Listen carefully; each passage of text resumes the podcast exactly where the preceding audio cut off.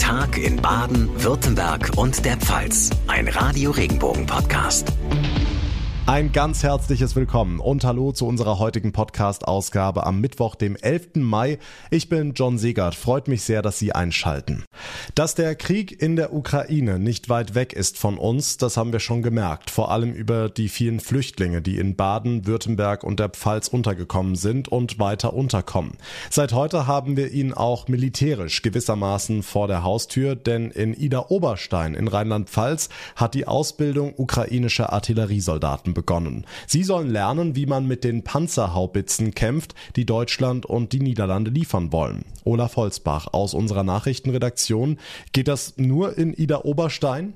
Ida Oberstein kommt ins Spiel, weil hier auf dem Rilchenberg schon seit Jahrzehnten die Artillerieschule der Bundeswehr beheimatet ist. Also die Artillerieschule, an der zentral alles ausgebildet wird, was mit Kanonen, Mörsern, Geschützen mit großer Reichweite zu tun hat.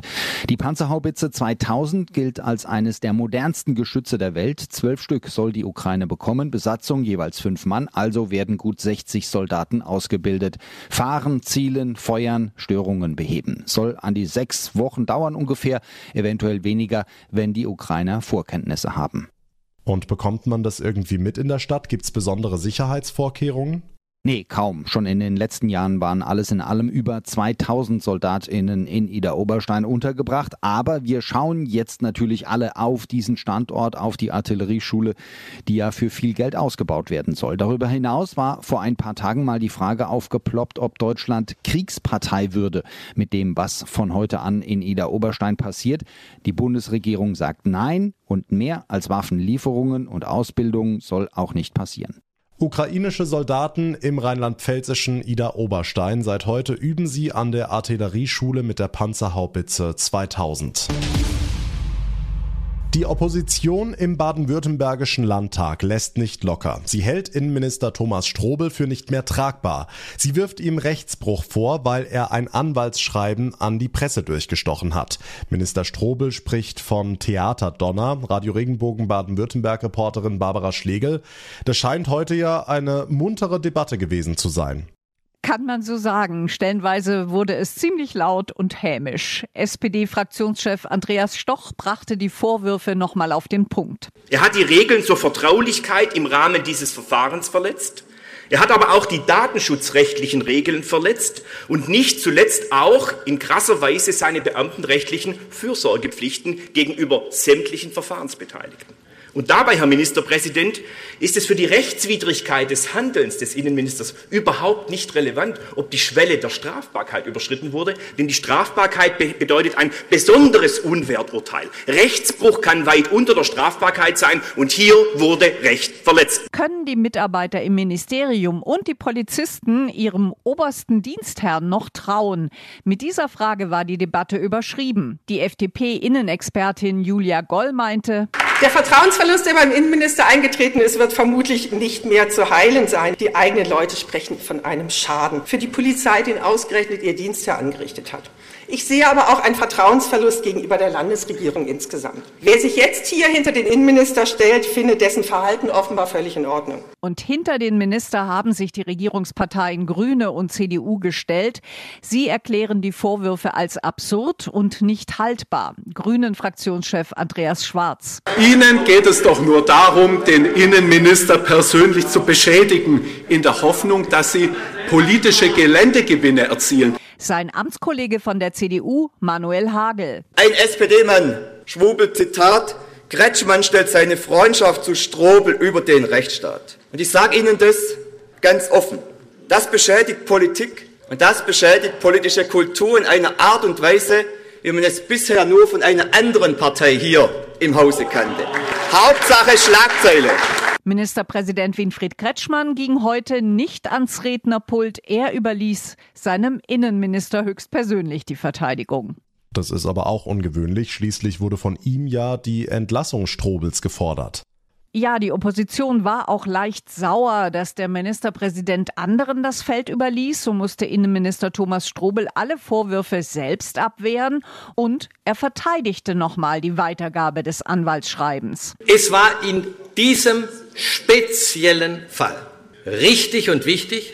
Das in dem Schreiben enthaltene Angebot zum persönlichen Gespräch außerhalb des förmlichen Verfahrens ins Scheinwerferlicht zu stellen und möglichen Vorwürfen der Mauschelei entgegenzuwirken. Und jetzt lassen wir doch die Staatsanwaltschaft ihre Arbeit machen, und zwar unbeeinflusst. Die Staatsanwaltschaft ermittelt in diesem Fall. Zusätzlich hat die FDP Strafanzeige gestellt. Diese Strafanzeige bringt nichts Neues, außer Schlagzeilen. Und das zeigt, der FDP-Fraktion geht es nicht etwa um Aufklärung oder um die Sache, nein, es geht ihnen rein um billige Effekthascherei. Fazit der Debatte, die Angriffe auf den Minister konnten abgewehrt werden. Erstmal. Die Landesregierung will die Ergebnisse der staatsanwaltschaftlichen Ermittlungen abwarten. Die Opposition denkt darüber nach, einen Untersuchungsausschuss zu beantragen. Es bleiben weiter unruhige Zeiten für Innenminister Thomas Strobel. Über die Landtagsdebatte heute hat Barbara Schlegel berichtet. Nachrichten für den Breisgau, den Südschwarzwald und das Dreiländereck. Ich bin Tanja Burger. Der Einkaufskorb voll, die Geldbörse leer. Die Lebensmittelpreise sind laut Verbraucherzentrale innerhalb eines Jahres im Schnitt um mehr als sieben Prozent angestiegen. Grund sind der Ukraine-Krieg, gestiegene Energie- und Kraftstoffpreise sowie Lieferengpässe. Viele Verbraucher in Freiburg versuchen deshalb bei ihren Einkäufen zu sparen. Butter, also das habe ich früher ohne Bedenken immer schön ordentlich draufgeschmiert. Dann esse ich eben den Käse auf Brot ohne Butter. Wir kaufen regional auf dem Markt und natürlich einen gewissen Verzicht. Wenig weniger Luxusweine, dass man da ein bisschen weniger hat. Wenn Kinder wollen Pommes, dann versuchen wir schon Pommes nicht mehr in Öl, nicht frittieren, in Backofen.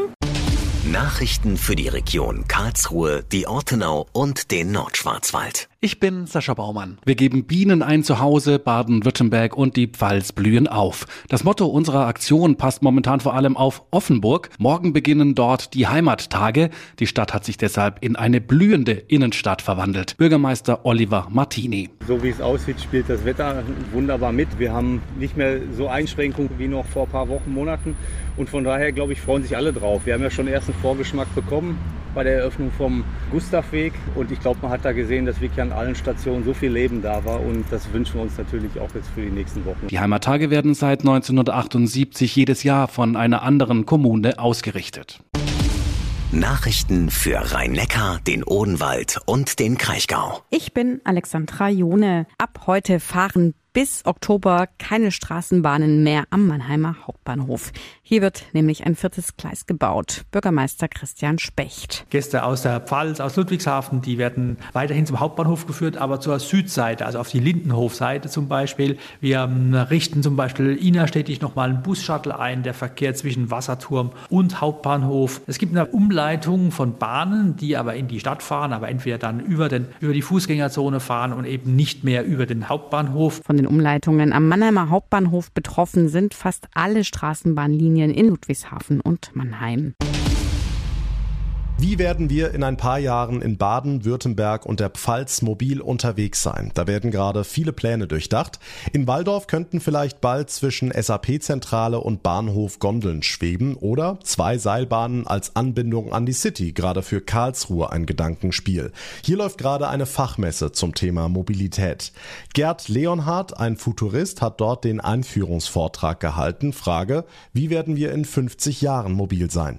40, 50 Jahre ist wirklich Science Fiction. Zehn Jahre ist ein guter Zeitpunkt zu sagen, dass wir viel mehr autonome Fahrzeuge haben, weniger Privatverkehr, überhaupt natürlich auch mehr Leute, die von zu Hause aus arbeiten, also weniger vielleicht für morgens und abends in die Stadt rein und zurück. Die Stadt wird eigentlich wieder mehr kulturell oder privat oder sozial sein, als so das Zentrum, wo man andauernd hinfahren muss.